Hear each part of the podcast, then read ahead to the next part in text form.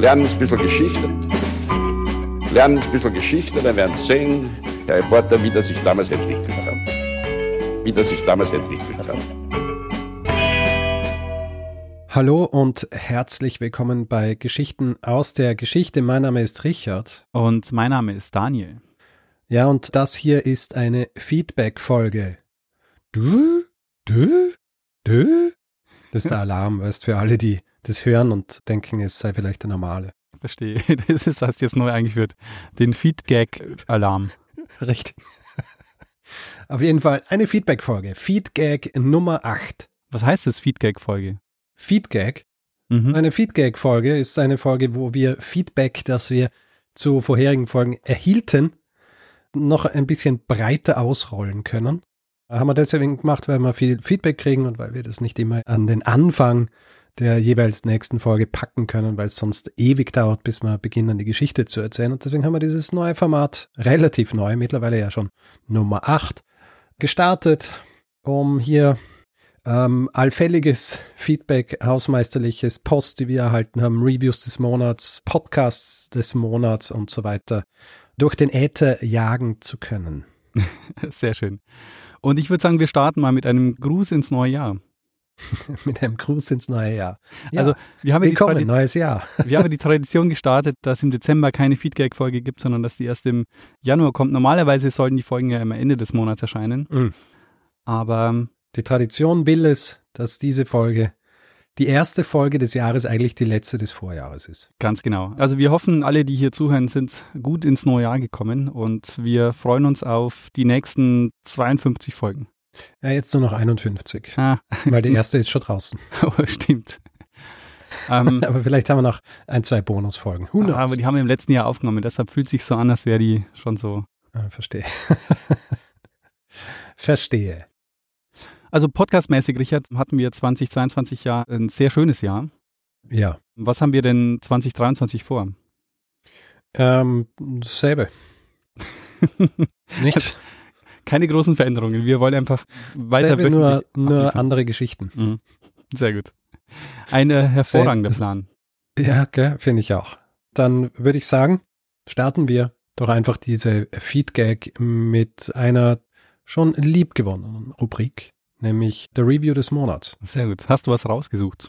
Ich habe was rausgesucht. Und zwar, es ist keine Review per se, aber es ist ein bzw. zwei Kommentare auf Instagram zur Folge, die um Weihnachten herum rauskam. Mhm. Beziehungsweise nach Weihnachten. Und das geht so. Silvia schreibt, woran merkt man, dass Weihnachten war? Ich bin völlig irritiert darüber, dass eine neue Folge GAG rauskommt, weil ich die Übersicht über die Wochentage verloren habe. Danke, dass ihr durch das regelmäßige Erscheinen Ordnung in mein Leben bringt.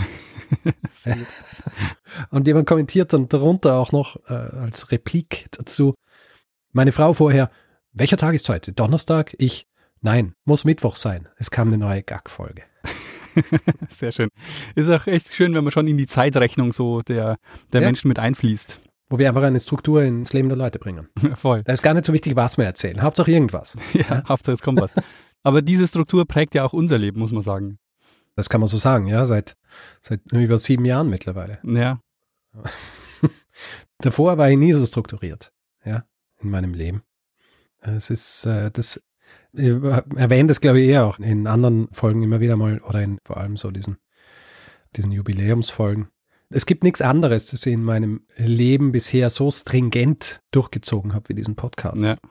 Also außer also, Duschen und Schlafen, aber sonst und Essen. Duschen, Schlafen, Beziehung. So diese lebensnotwendigen Dinge, genau, Beziehung. Richtig. Aber sonst, ja.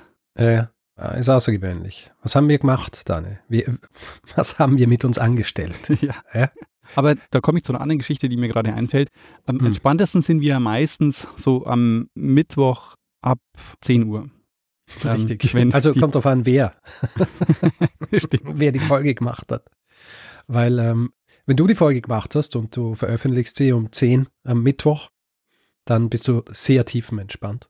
Und ich bin zu dem Zeitpunkt schon tief, beziehungsweise in der Endphase meiner Recherche für die nächste Folge, weil ich sie am nächsten Tag schon zusammenschreiben muss und am übernächsten Tag dann aufnehmen. Das stimmt. Und bei mir sind es Phasen, Also wenn ich dann in diese Entspannungsphase komme, dann arbeite ich so die ganzen Sachen ab, die die letzten Tage vorher liegen geblieben sind. Unter anderem E-Mails. Hm. Und da möchte ich auf eine Sache mal kurz noch hinweisen, weil es passiert schon sehr regelmäßig, dass wir E-Mails bekommen, wo am Anfang so steht, hallo Richard, hallo Daniel, ich hoffe es ist okay, wenn ich euch duze, weil ich habe so das Gefühl, ich kenne euch schon so gut. Aber und dann kommt quasi der Text. Mhm. Da wollte ich einmal so grundsätzlich sagen, niemand braucht sich irgendwie Gedanken zu machen, uns zu duzen. Also bitte duzt uns. Also ja. ich fände es eher komisch, wenn wir mit Sie angesprochen werden. Ja, wir sprechen unser Publikum ja auch mit Du an. Genau, oder? ja. Also ihr, ihr Publikum. Ja. Das ist, äh, das ist hier so, das ist hier bei Podcasts einfach so, ja. Genau. Und wir selber sagen ja auch nie unsere Nachnamen dazu. Das heißt, wir hm. reden ja auch nur über uns in Vornamen. Insofern. Ja. ja. Der Josef Hader hat in einem Programm mal das auch mit du gehabt, wo er, wo, so, wo jemand so sagt, so, du, ich darf eh du sagen, ich bin Abteilungsleiter bei Ikea. Sehr gut. Wir können das jetzt auf Podcasts münzen. Alle dürfen uns mit du ansprechen, weil wir sind Podcaster. Genau. Ich wäre nur immer unsicher, wenn jemand so ganz förmlich per Sie schreibt. Neulich habe ich wieder so eine sehr geehrte Herr Messner. Ja, und ja. dann bin ich mir nicht ganz sicher, wie ich antworten soll. Und ich, ganz ehrlich, ich antworte dann meistens so halb auf du. Also ich versuche das dann so diese Formulierung so zu vermeiden. aber sage dann am Ende trotzdem viele Grüße Daniel. Und ja. so, ich hoffe, das kommt jetzt nicht unhöflich rüber. Äh, na, wenn mich jemand mit sehr geehrter Herr, letztens hat mich sogar jemand mit sehr geehrter Herr Dr. Hemmer angeschrieben, mhm. was ja falsch ist, bin ja kein Doktor. Aber da antworte ich dann schon so zurück einfach. Ja? Denke mal, ja gut, das geht schon. Aber ja, das stimmt, wenn man dann unterschreibt, dann eher mit Richard. Das ist quasi wie die ausgestreckte Hand, ja.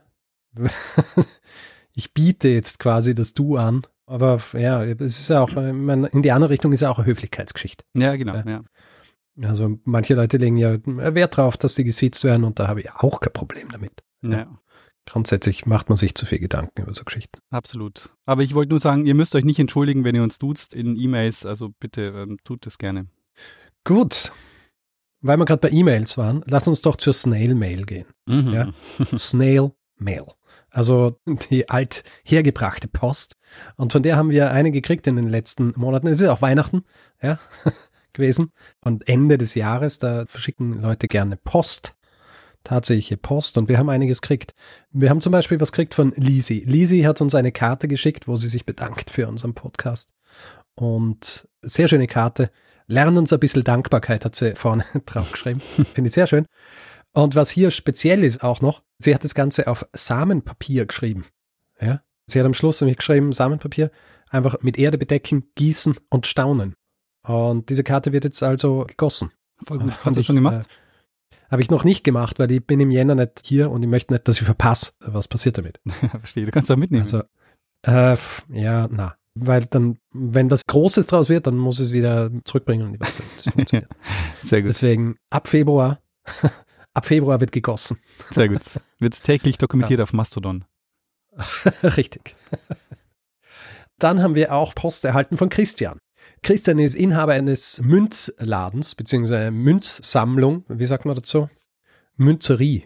Nein, das gibt es wahrscheinlich nicht. Ja, eine Münzerie. Jedenfalls ein Laden, wo man Münzen einkaufen kann. Diverse. Und er hat uns Münzen geschickt. Und zwar hat er uns jeweils eine Silberunze mit Struwelpeter-Motiven geschickt. Mhm. Er hat nämlich unsere Struwelpeter-Folge gehört und dann hat er die gesehen und hat sich gedacht, die müssen wir kriegen. Und es ist super, weil auf einem ist der Struwelpeter drauf, am anderen der böse Friederich der böse Friedrich. Finde ich großartig. Hat schon einen Ehrenplatz bei mir.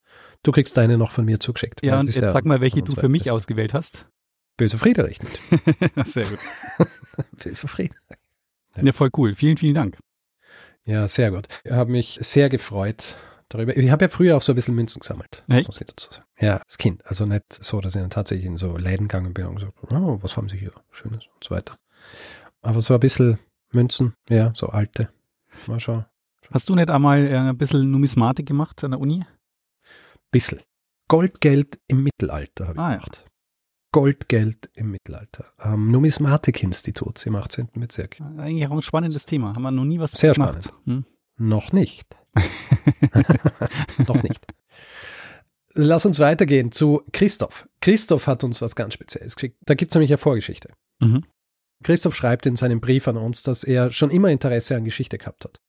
aber sich dann auch, trotz einer sehr strengen Lehrerin, er hat auch so geschrieben, dass, dass niemand in der Klasse hat es wirklich so zu schätzen gewusst, was sie hier, also die Art und Weise, wie sie Geschichte lehrt, aber bei ihm war das irgendwie, sie hat ihn dazu gebracht, dass er sich für Geschichte interessiert.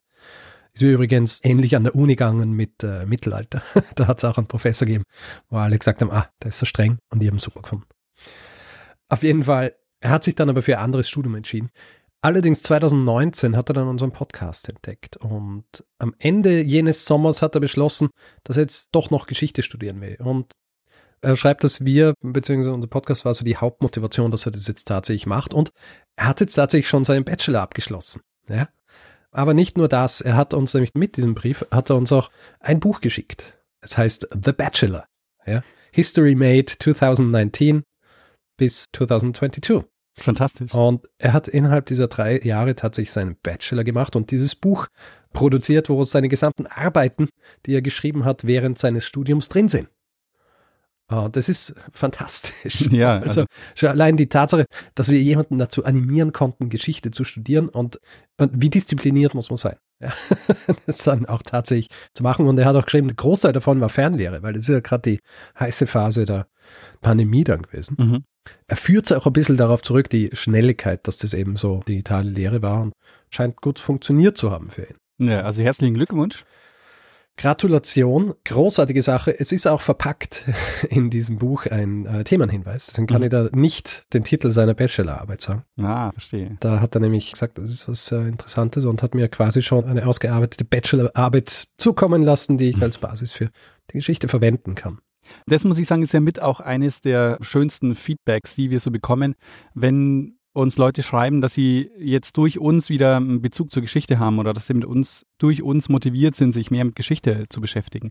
Das finde ich ist ja wirklich auch eines der motivierendsten Dinge. Mhm. Wir kriegen das ja auch recht oft, dass Leute sagen so, ja, früher in der Schule Geschichte hat mich nicht interessiert, weil die Art und Weise, wie es vermittelt worden ist, hat mir irgendwie nichts gegeben. Ja. Und jetzt habe ich bemerkt, Geschichte kann ja tatsächlich interessant sein. Und das ist eines der größten Komplimente überhaupt. Absolut, ja. Dann lass uns weitergehen in der Post. ja. Wir haben Post erhalten von Lydia. Lydia hat uns einige auf Leinwand gemalte Interpretationen unseres Logos bzw. unseres Coverbeats geschickt. Auf Leinwand? Äh, auf Leinwand. ja? ja? Also unterschiedliche Formen, klein, aber halt trotzdem Leinwand. Ja? Mhm. Großartig. Vielen herzlichen Dank, Lydia du erhältst deine zeitnah, Daniel, damit du dann das Büro, in dem du immer aufnimmst, damit schmücken kannst. Sehr gut. Wie groß sind die denn? Weil ich habe so Platten hier hängen wegen Audioqualität. Also mhm. so viel Platz dazwischen habe ich nicht, aber so, wenn die jetzt nicht dreimal drei Meter sind. wahnsinnig groß. Also sie sind relativ handlich. Mhm. Bringst sicher einige unter. Alles ja. klar. Also sind nicht dreimal drei Meter. Äh, nein, nicht dreimal drei Meter. Aber sie hat auch noch dazu geschrieben, sie hat sich ein bisschen beschwert über unser Merchandise. Hm. Weil sie gemeint hat, unser Merchandise ist langweilig, es sollte mehr Farbe dabei sein. Sie hat gemeint, es wäre zum Beispiel cool, wenn zum Beispiel Regenbogenfarben, mehr hm. Glitzer. Ja. Wir werden das besprechen mit unserem ja. Provider, was hier möglich ist. Ja. Für alle, die auch gerne ein bisschen mehr Farbe in unserem Merch haben. Und äh, ja, müssen wir mal schauen. Dann habe ich auch gesagt, Stefan, hat mir eine Ausgabe des Wiener Kochbuchs mit Rezepten aus dem 19. Jahrhundert geschickt. Ja, einfach so. Weil er gemeint hat, ich weiß das sicher zu schätzen und ich weiß es so sehr zu schätzen. Er hat dazu geschrieben, du wirst dann natürlich auch ein Nutznießer sein, weil ich dann einfach für dich koche. Mhm. Ja. Also, ja, freu dich, wenn du das, das heißt, Mal herkommst. Du für mich kochst. Als ich das letzte Mal bei dir war, haben wir Pizza geholt. Mhm. Musst du das jetzt hier. musst du das, ist das nötig, da? dass du, dass du mich jetzt in so ein Licht rückst hier. Ja, es, war eine sehr, es war eine sehr gute Pizza. ja, es war eine gute Pizza. Gut ausgesucht. Ja. Äh, Aber du machst ja auch eine Kolumne. Stimmt. Ich mache eine Kolumne für Martina. Ein neues Kulinarik-Magazin am österreichischen Magazinmarkt. Und da mache ich eine Kolumne, die heißt Gerichte aus der Geschichte. Oder Gerichte mit Geschichte, glaube ich. Und dann nehme ich alte Rezepte und koche sie nach. Mhm. Gibt es dann auch ein Video dazu und dann schreibe ich noch einen Text dazu. Zwei gibt es bisher. Ja. Das zweite Video ähm, habe ich noch gar nicht gesehen. Ja, gibt's äh, auf den, weißt du, Videoplattformen. Werde ich verlinken. Vielleicht geben wir den Link dazu dann in die Show Notes. Dann haben wir auch Post erhalten von Dominik. Dominik war in Rom Mhm. und hat uns eine Karte aus Rom geschickt und er schreibt, dass er leider zu spät feststellen musste, dass eine Besteigung des Monte Testaccio nur mit Anmeldung möglich sei. Und Hm. du denkst jetzt, was ist dieser Monte Testaccio? Weil du dich wahrscheinlich nicht mehr erinnerst, weil es früh, früh, früh, früh, Frühberg ist. Frühberg. Ich kann mich tatsächlich noch sogar sehr gut erinnern an diese Folge, weil es ist eine meiner Folgen, die mir auch so richtig so stark in Erinnerung geblieben sind. Mhm. Ist es die Folge, wo der Hügel entstanden ist, weil sie die am Vorn zerdeppert haben, wo das Olivenöl drin war? Korrekt. Es ist ähm, nicht so früh, wie ich gedacht habe, aber auch noch sehr früh. Es ist GAG 16. Ah, GAG 16 und hat den wunderschönen Titel Tonsteine Scherben oder wie Rom sich einen achten Hügel baute. Damals haben wir uns noch angestrengt, ja, was die Titel angeht. ja, da, Heutzutage, dafür hast du halt So. die entscheidenden Keywords nicht rein, so dass man es nicht finden kann. ja, ich weiß, jetzt müssen wir halt so mit SEO und so weiter, aber Mhm. ja.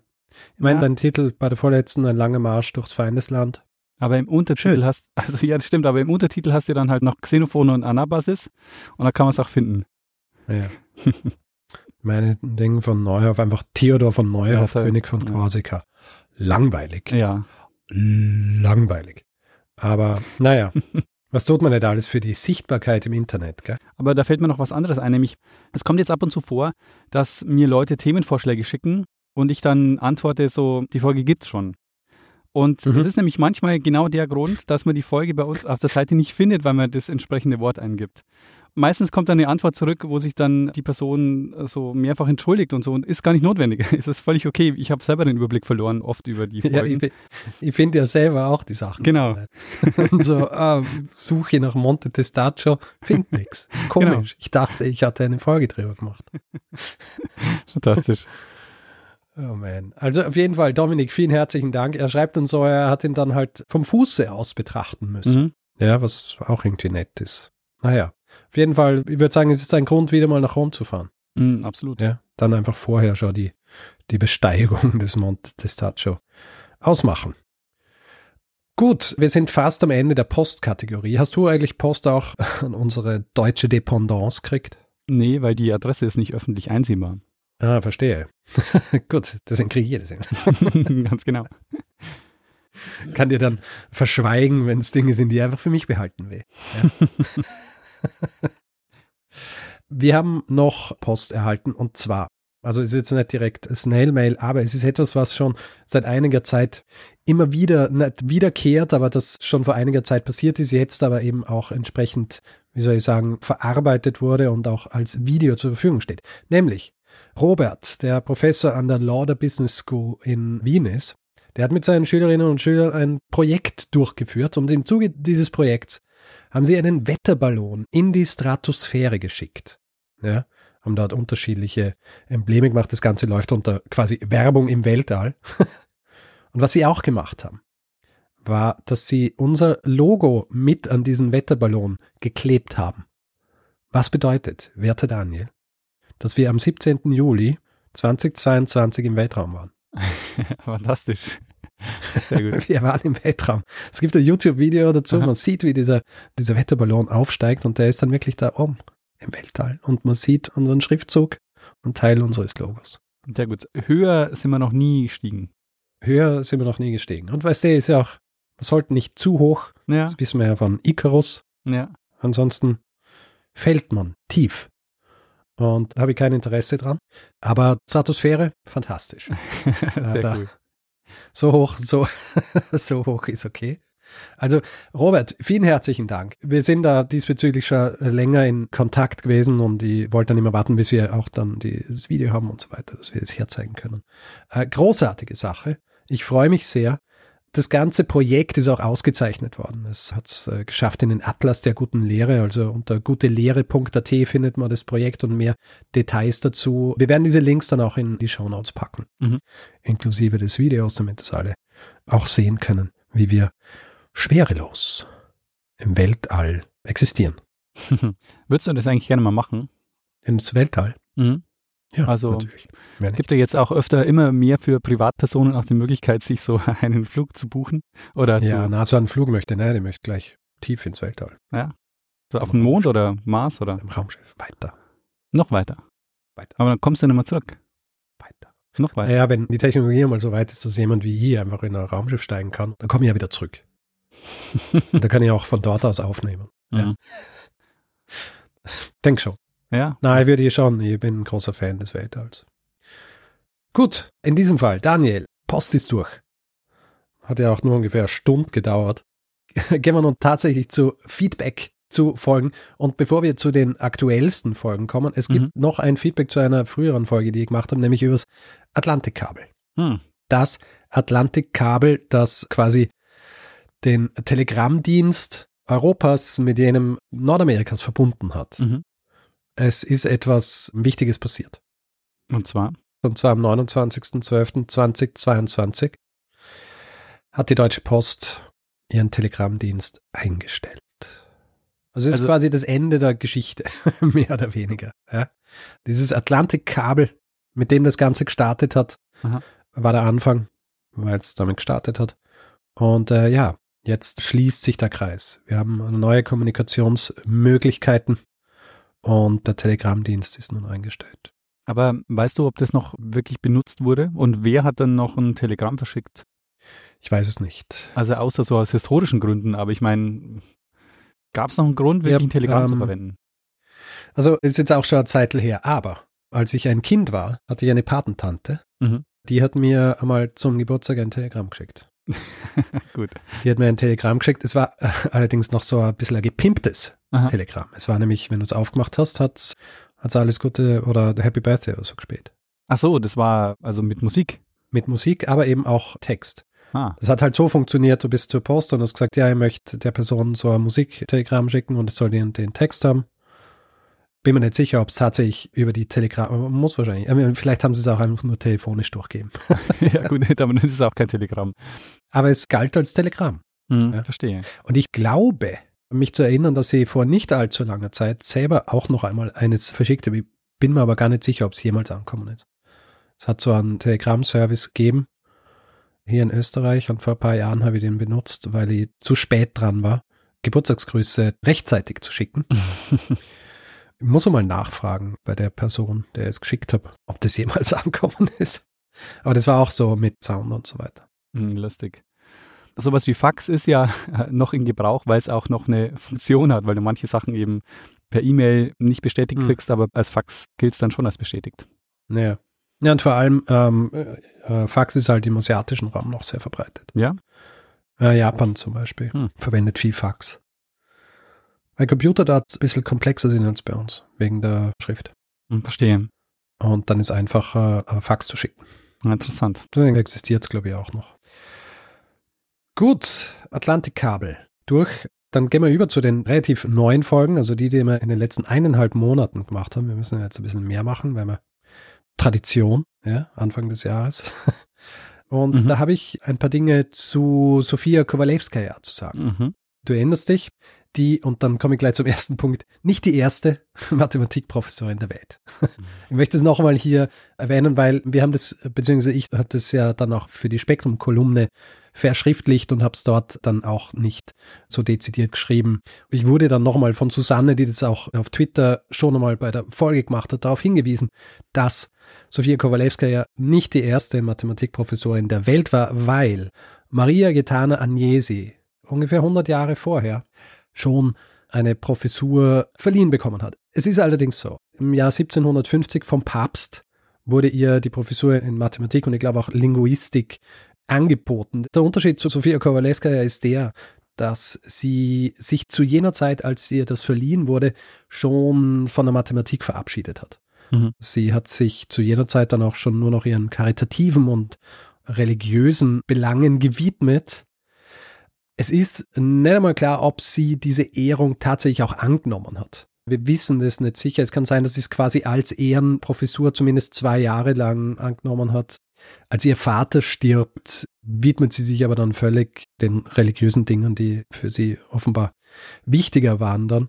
Es gibt nämlich auch die Theorie, dass sie nur Mathematik studiert hat, weil ihr Vater, der ebenfalls Mathematikprofessor war, das von ihr erwartet hat und als er dann gestorben ist, hat sie sich verabschiedet davon, aber das ist halt eine Theorie. Mhm.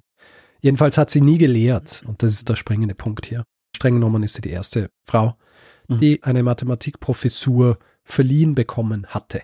Können wir es vielleicht so formulieren, Kowaleskaja war die erste moderne Mathematikprofessorin, also modern im Sinne von in unserem Wissenschaftsverständnis. Ich glaube, es wird auch so gemacht, dass es heißt, Sofia Kowalewskaja war die erste Mathematikprofessorin, die auch tatsächlich gelehrt hat. Mhm. Ich glaube, das ist eine gute Formel.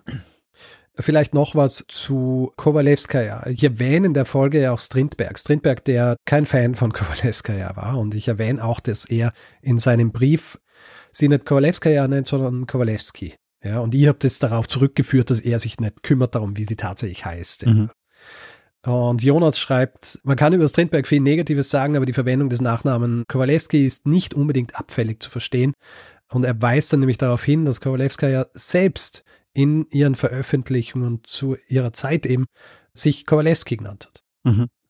Also es war tatsächlich dann nicht so verbreitet, dass sie die weibliche Form des Namens verwendet, sondern eben den Nachnamen ihres Mannes. Jonas hat die Theorie, weil es eben besser ins Deutsche oder Französische passt. Mhm. Also Strindberg, zumindest was das angeht, nicht sein Fehler. Ja. Sehr gut. Und schließlich noch ein interessanter Literaturtipp, den Christian mir per Mail geschickt hat. Und zwar weist er darauf hin, dass es eine Geschichte über Sofia Kowalewskaja gibt, geschrieben von niemand geringerem als der Literaturnobelpreisträgerin Alice Munro. Hm. Alice Munro hat eine Geschichte geschrieben, die heißt Zu viel Glück im gleichnamigen Band der Kurzgeschichten. Und sie schreibt nämlich in ihrer Danksagung, und er zitiert sie hier, ich entdeckte Sophia Kowalewskaja, als ich eines Tages ganz etwas anderes in der Enzyklopädie Britannica nachschlug. Also auch ein Hinweis darauf, wie wenig sie eigentlich bekannt ist mhm. oder mhm. war. Ja. Mhm. Und ähm, hoffe, das ändert sich jetzt ein bisschen. Sehr gut. Nachdem wir unsere Folge drüber gemacht haben. Aber Richard, dann hast du jetzt noch, sagen wir mal, die nächste halbe Stunde Zeit, ein bisschen jetzt genauer auf Ihre mathematischen Forschungen einzugehen. Also auch so die Grundlagen der Analysis mhm, mal ein bisschen mhm. darzulegen. Dann würde ich sagen, leg einfach mal los und wir schauen, wo wir rauskommen. Gut. Weißt du was? Wir nehmen jetzt einfach zwei Spuren auf. Ich schalte mich so, dass du mich nicht hörst und du kannst währenddessen dein Feedback zur Folge über Nagelmackers erzählen. Was hältst okay. du davon? Machen wir so und danach führen wir es wieder zusammen. Ja? Genau. Also es gab einiges zu Nagelmackers. Ich habe mal ein paar Sachen rausgesucht. Die eine Geschichte, die ich sehr schön finde, ist, in Italien ist Pullman noch sehr allgegenwärtig. Mhm. Und zwar deshalb, weil der Begriff Pullman, also der Pulmino, bezeichnet einen Kleinbus. Und diese Busse werden auch oft eingesetzt eben für Tourismus oder für den Überlandverkehr. Deshalb ist der mhm. Begriff Pulmino sehr häufig in Gebrauch in Italien. Und Aaron schreibt, er glaubt, dass der Grund ist, dass amerikanische Soldaten nach dem Zweiten Weltkrieg, die haben eben die Autos und Busse, die sie dort gefahren sind, als Pullmans bezeichnet, so scherzhaft. Hm, verstehe. Und das ist dann hängen geblieben. Da fällt mir gleich noch ein anderes Feedback ein, das ich erhalten habe, bezüglich der Pullmans. Ah. Du erinnerst dich ich habe Alo Guthrie erwähnt und seinen Song City of New Orleans. Mhm. Jemand hat mich darauf hingewiesen, dass das natürlich nicht sein Song ist, er hat ihn bekannt gemacht. Geschrieben wurde er eigentlich von Steve Goodman. Mhm. Ein Jahr vorher. Und Arlo Guthrie hat den dann auch aufgenommen und das wurde dann ein Welterfolg. Steve Goodman selber, US-amerikanischer Folksänger, der leider nicht sehr alt worden ist. Ja, ist in den 80ern, glaube ich, gestorben. Und vielleicht noch was zu diesem Song, weil jemand meint hat, hm, so bekannt ist der Song in Deutschland oder im deutschsprachigen Raum nicht. Viel bekannter ist eigentlich eine Schlageversion mhm. auf Deutsch. Und zwar mit dem Titel Wann wird's mal wieder richtig Sommer vorgetragen von niemand Geringerem als Rudi Carell. Ja, fantastisch. Und ich muss ja. echt sagen, den Song, also weiß nicht, ob du den auch im Ohr hast, aber den habe ich sofort im Ohr. Und hm. als du City of New Orleans gesagt hast, habe ich noch keinen Bezug dazu hergestellt. Und ich habe mir hm. dann City of New Orleans angehört und bin gar nicht draufgekommen, das ist der Song. Wann wird's mal? Er ist ja auch nur die Melodie dieselbe. Text hat ja, die haben ja nichts miteinander zu tun. Ja, aber allein die Melodie hätte man schon wiedererkennen können. Ja, ja. Aber ja, hätte singen müssen. Ja. Dann hättest du gedacht, ja, Richard, wieso? Das ist ja gar nicht City of New Orleans, das ist ja dieser Schlager von Rudi Carey. Was ich aber, ich habe mir den vorher nochmal angehört, der ist von 1975. Wann wird's mal wieder richtig Sommer? Ja, drei Jahre schon. nachdem bekannt worden ist von Arno Guthrie. Naja, ist echt früh. Aber fantastisch auch, dass der damals noch so funktioniert hat. Ich meine, in dem Song geht es ja darum, dass Rudi Carell sich beschwert, dass äh, heutzutage die Sommer nicht mehr so sind wie früher, weil es nicht mehr so heiß ist und dass es ja viel zu viel Regen und viel zu kalt ist. Ist interessant, weil das ist 1975. Also, ich meine, wir heutzutage, wo wir wirklich so von einem Hitzerekord zum nächsten irgendwie eilen, würden das auch singen, wann wird es mal wieder richtig Sommer, aber wir würden uns halt quasi die Verhältnisse aus den 70er Jahren wieder zurückwünschen. Ja. Tja, so schnell ändern sich die Zeiten. Ja. Ja. Das ist echt. Jetzt gar nicht meinen. Ei, Und ei, ei. gleichzeitig ist aber die Wahrnehmung in den 70er Jahren wahrscheinlich wirklich so gewesen, so, boah, früher hatten wir irgendwie viel durchgängigere und schönere Sommer. Was aber, ja, wenn man sich die Temperaturen von damals und von heute vergleicht, so nicht gewesen sein kann. Ein weiterer Beweis dafür, dass man Schlager nicht als wissenschaftliche Belege hernehmen soll. Ja, vielleicht ist es so. Aber trotzdem tragen die ja so ein Grundgefühl mit sich. Und ich glaube wirklich, wenn du in den 70er Jahren jemanden gefragt hättest, dann hätte er oder sie wahrscheinlich geantwortet, ja, früher, da hatten wir im Winter noch Schnee und im Sommer war irgendwie richtig schön heiß. Hm. Und, Also im Frühjahr war immer alles besser. Egal wann du ja. wachst. ja, oder Ja. das, ja. Ja, vielleicht war es das. Also früher immer alles. Äh, früher, da hatten wir noch, haben wir noch Ski fahren können und heutzutage hast Waldbrände im Skigebiet. Ja. ja. Im Winter. Ein weiteres Feedback zu Nagelmackers. Ich behaupte ja, dass es den ersten Grenzverkehr zwischen Belgien und Deutschland gab, nämlich zwischen Aachen und Lüttich. Und da weist mich Christina darauf hin, dass das zwar richtig sein mag, dass es aber vorher schon Züge gab, die zwischen Preußen und Sachsen verkehrt sind, was heutzutage eben kein Grenzverkehr mehr wäre, also wenn man die heutigen Maßstäbe anlegt, aber Mhm. 1840 schon. Das heißt, diese erste internationale Verbindung bezieht sich eben darauf, wenn man die heutigen Grenzen anlegt und nicht die damaligen Grenzen. Verstehe. Daran sieht man wieder, wie kompliziert es eigentlich ist, wenn man so Dinge vergleicht zwischen damals und heute. Ja, ähnlich wie bei äh, Professuren. genau. Und wir haben ja auch in der Folge so ein bisschen über die Speisewägen geschwärmt, die damals Mhm. gefahren sind, wo man wirklich so Sterneküche hat essen können in den Zügen. Und Ivo weist uns darauf hin, dass das tatsächlich auch noch möglich ist. Und zwar gibt es einen Glacier-Express von St. Moritz nach Zermatt. Und Zermatt, Richard, weißt du ja, ist mein Lieblingskanton, nämlich Wallis. Also nicht Ah, Wallis, ja. Es Und- ist ja einfacher, Wallis zu sagen, wenn man nur Wallis sagt, aber wenn man von den Bewohnern spricht, Oh ja. da muss man aufpassen. Da muss- dass man nicht aus Versehen äh, Walliser draus macht. Ja. Jedenfalls, Walliser. in diesem Glacier Express kannst du sowohl in der ersten als auch in der zweiten Klasse ein Drei-Gänge-Menü essen, wo du live bekocht wirst. Hm. Und es gibt dann auch eine Excellence-Klasse, wo du ein Sechs-Gänge-Menü kriegst mit Ja, Weinbegleitung. ja, ja. Ja gut, aber da legst du wahrscheinlich auch ein Jahresgehalt hin, oder? Wahrscheinlich können wir uns das nicht leisten, aber vielleicht, ähm, also falls wir irgendwann mal zu sowas kommen, dann äh, können wir das auch machen. Sehr gut. Und eine letzte Also- Sache noch zur Nagelmackers-Folge. Und zwar, das fand ich echt sehr, sehr cool. Anna hat sich gemeldet und hat geschrieben, so, als sie diese Folge gehört hat, ist sie gerade im Zug von Istanbul nach Wien gefahren. Ha. Und jetzt fragt man sich natürlich, hä, wie kann es sein? Den Orient Express gibt es ja so in der Form gar nicht mehr. Aber sie Mhm. schreibt, es ist eigentlich ganz einfach, sich diese Route zu buchen. Mhm. Also sie hat kurzfristig gebucht, also nur zwei Tage im Voraus und hat für diese ganze Strecke 130 Euro gezahlt und muss, glaube ich, warte mal, wie oft schreibt sie, muss sie umsteigen? Muss dreimal umsteigen. Hm. Also ist es gar nicht so häufig. zu viel. Also man kann diese Strecke Also einfach fast wie wenn ich selber, ins Burgenland fahre. also man kann sich diese Strecke einfach selber buchen. Sehr gut. Ein persönlicher Orient Express. Und sie hat Bilder dazu geschickt und im rumänischen Speisewagen wird tatsächlich noch frisch gekocht. Wow. Schön, ha? Genau. Tja, so ändern sich die Zeiten leider. Genau. Also vielen Dank, Anna. Und Richard, was ist deine nächste Feedback-Folge? Nächste Feedback-Folge, der Tempelorden. Ah, Tempelorden. Einiges dazu erhalten, Auszüge werde ich hier jetzt kurz vorlesen. Sophia zum Beispiel. Sophia ist Gelehrte der Rechtsgeschichte und sie hat sich während des Studiums mit den Templern beschäftigt und hat ein paar interessante Ergänzungen geschickt. Und eines möchte ich hier kurz vorlesen, und zwar in Bezug auf die rückfälligen Ketzer. Du erinnerst dich ja, dass ich davon gesprochen habe, dass unter anderem der Mollet, also der Grandmaster, der Großmeister, der wurde dann ja verbrannt, weil er rückfälliger Ketzer war, Mhm. weil er also sein Geständnis zurückgenommen hat. Und sie schreibt dazu, Ich weiß natürlich nicht, ob du das weißt, aber die Rechtsfigur Heretici Relapsi war zu dieser Zeit alles andere als anerkannt. Ja, erstmals taucht sie wohl in Ad Abolendam auf, dort aber noch nicht in der Form, in der sie im Templerprozess angewendet wurde.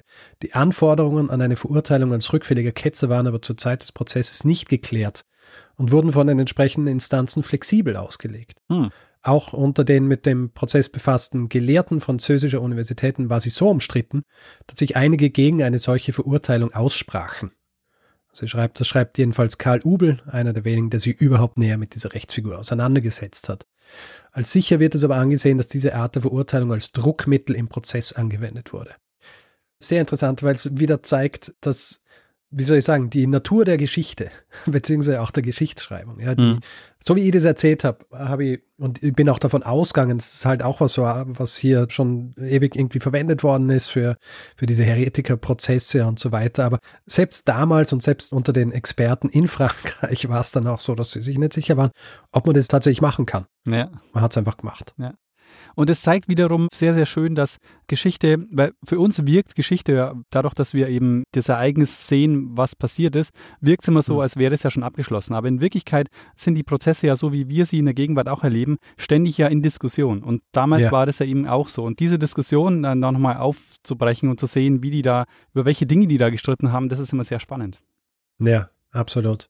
Auf jeden Fall sehr interessant. Vielen Dank, Sophie, für deine Ergänzungen, was das angeht. Dann auf unserer Website kommentiert Peter auch noch, und zwar in Bezug auf das Trebuchet bzw. Katapult. Ich habe das ja in der Folge, habe ich gesagt, Katapult bzw. Trebuchet und er meint, wozu entwickle ich denn extra Physik, damit die Städteverteidiger meine Artillerie nicht mehr erreichen können? Also er ist der Meinung, kann man nicht gleichsetzen. Tatsächlich ist es so, ein Trebuchet im Deutschen auch Bliede genannt, ist eine Unterform des Katapults. Mhm. Ja, wo eben anhand einer Schleuder tatsächlich, beziehungsweise eines Arms, der anders befestigt, äh, beziehungsweise auch dann losgelassen wird als beim Katapult.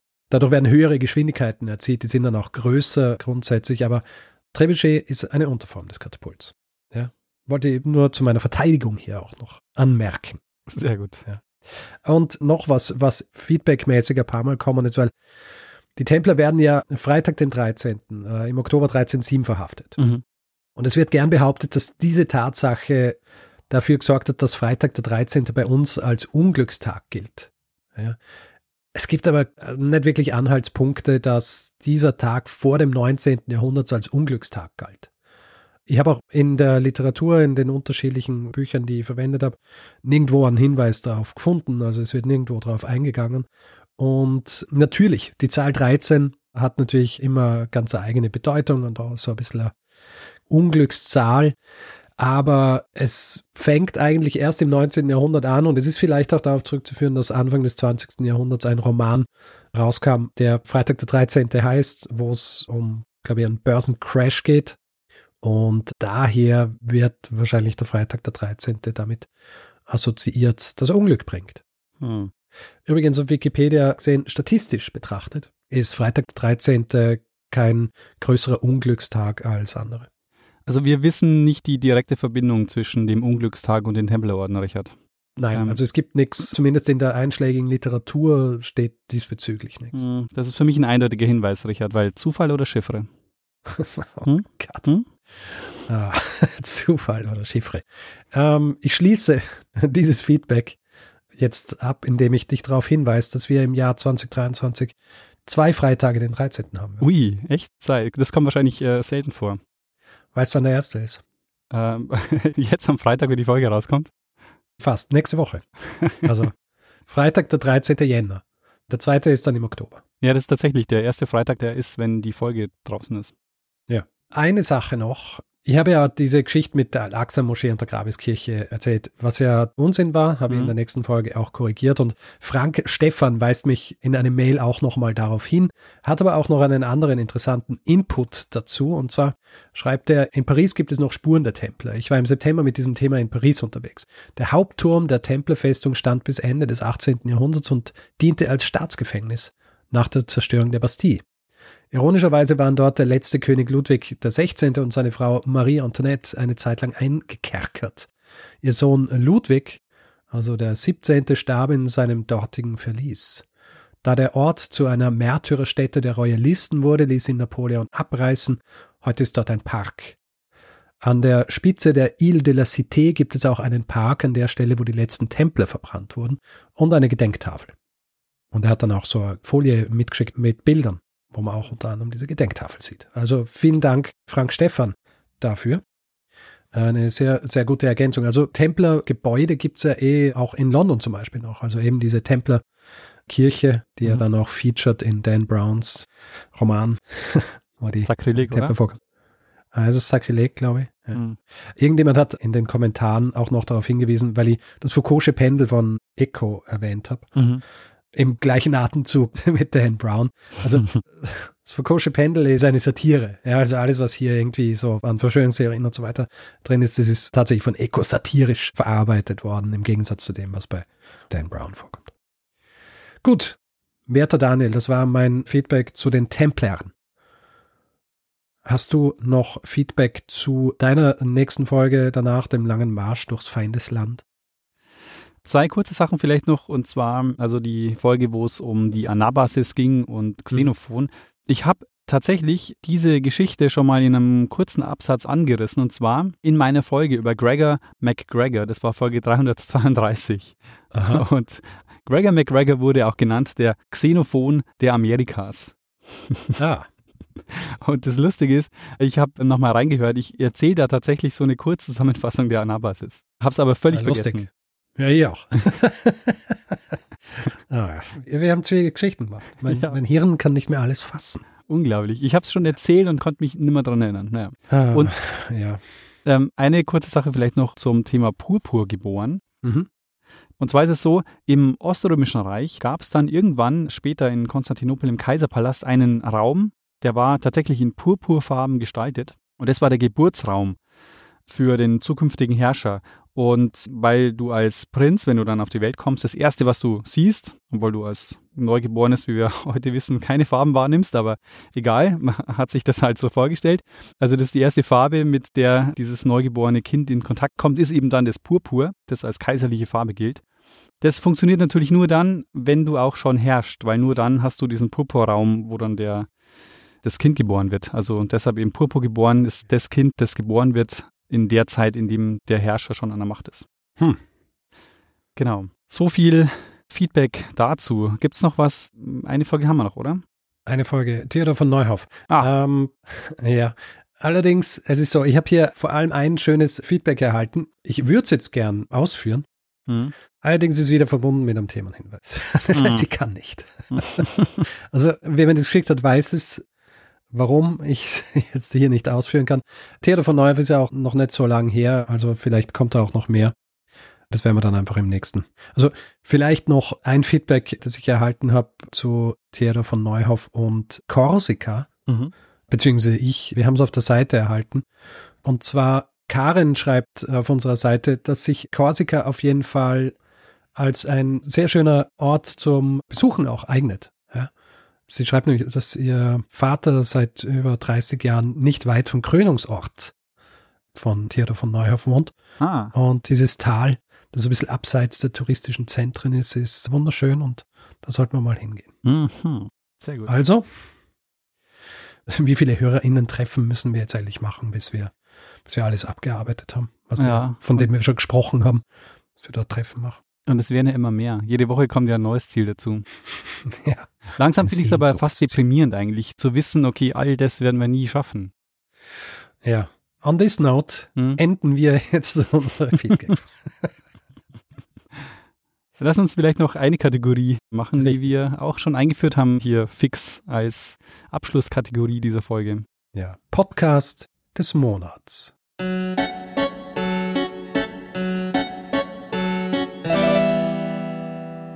Daniel, was ist dein Podcast des Monats? Ähm, ich habe mir diesmal wieder ein bisschen was anderes ausgedacht. Kein Podcast des Monats, sondern ich mache diesmal einen Podcaster des Monats. Oh, schau an. Und zwar der Andreas O. Loff. Ja. Der Loffi macht nämlich den Podcast, bei dem wir schon am häufigsten zu Gast waren. Korrekt. Das Ziel ist im Weg. Ein Interview-Podcast. Ich war da schon zweimal und du warst einmal zu Gast. Mhm. Und ja, der hat so einen Podcast-Bus, der echt fantastisch ist, mit dem er unterwegs ist und die Aufnahmen macht. Ich war beim zweiten Mal jetzt mit ihm in Hamburg unterwegs und wir haben uns ein bisschen über Hamburg unterhalten und das war sehr, sehr schön. Und der Loffi ist einer, mit dem ich inzwischen auch regelmäßig Kontakt habe.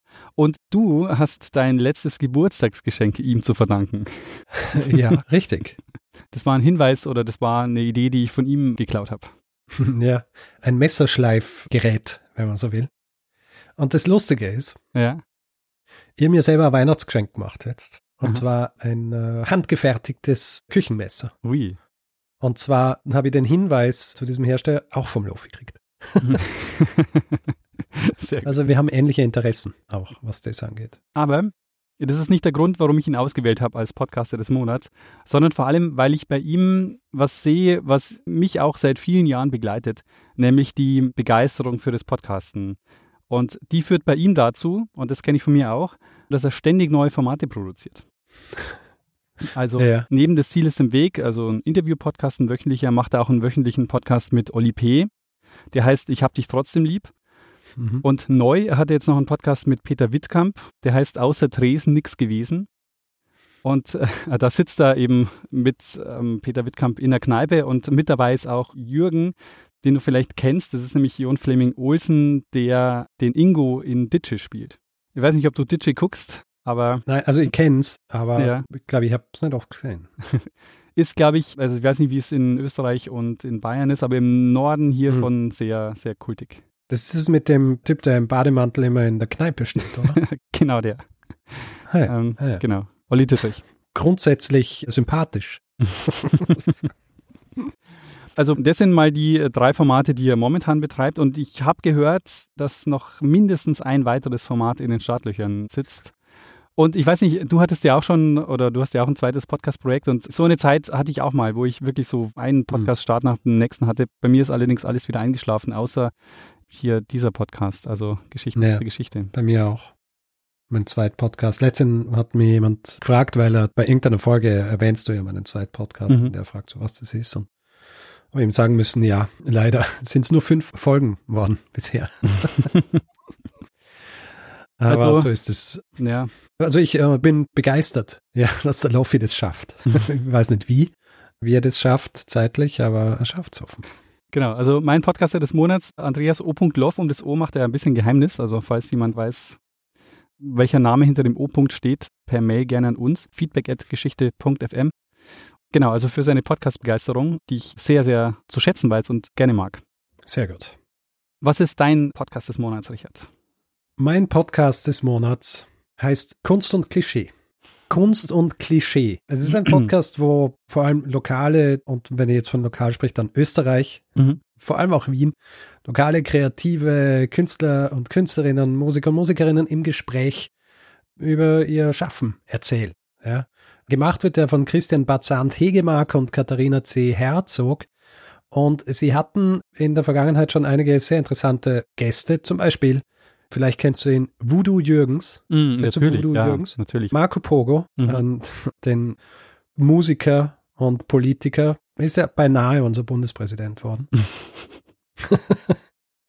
Allerdings hatten sie auch zum Beispiel Andreas Sator zu Gast Ah ja, vom österreichischen Vorzeige-Podcast Erklär mir die Welt, Podcast-Kollege.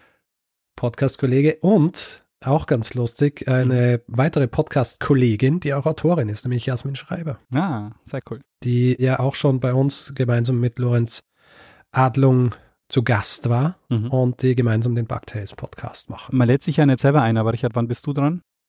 Hm, schauen wir mal. Ich bin ja kein Kreativer. ich mache nur einen Geschichtspodcast. Also sehr interessanter Podcast, lohnt sich auf jeden Fall. Viele interessante Gäste, Kunst und Klischee. Gut, Daniel, wir sind am Ende angekommen. Jetzt haben wir eh ewig Wie, gewartet. jetzt schon? Diese, Jetzt diese schon. Feed- was jetzt werde schon? langsam ja. werde ich warm. Jetzt kann man in die echten Themen einsteigen. Ach, naja. Nein, ich glaube, es wird Zeit. Jetzt Ich wird glaube, es wird Zeit, dass wir diese Folge beenden. Jawohl. Hast du noch irgendwas hinzuzufügen oder Nee. sollen wir dem einen das letzte Wort geben? Auch bei unseren Feedback-Folgen, der es immer hat. Ja, ich würde vorher noch sagen, danke fürs Zuhören und bis Mittwoch. Gut, in diesem Fall geben wir ihm jetzt das letzte Wort. Bruno Kreisky. Lernen ein bisschen Geschichte. lernen ein bisschen Geschichte, dann werden Sie sehen, Herr Reporter, wie das sich damals entwickelt hat. Wie das sich damals entwickelt hat. Ähm, was ist Zermatt mein Lieblingskarton? Äh, Kanton? Warte, ich muss schon nachschauen. Kanton. Wieso Zermatt. soll es sein Lieblingskanton sein? Es ist Aber- aber kein Kanton, oder? nein, nein, aber ist er im. Äh, ist, natürlich ist im Wallis. Ja, muss ich gleich dazu sagen. Du meinst Wa in Wallis. Wales. Äh, genau, Wallis.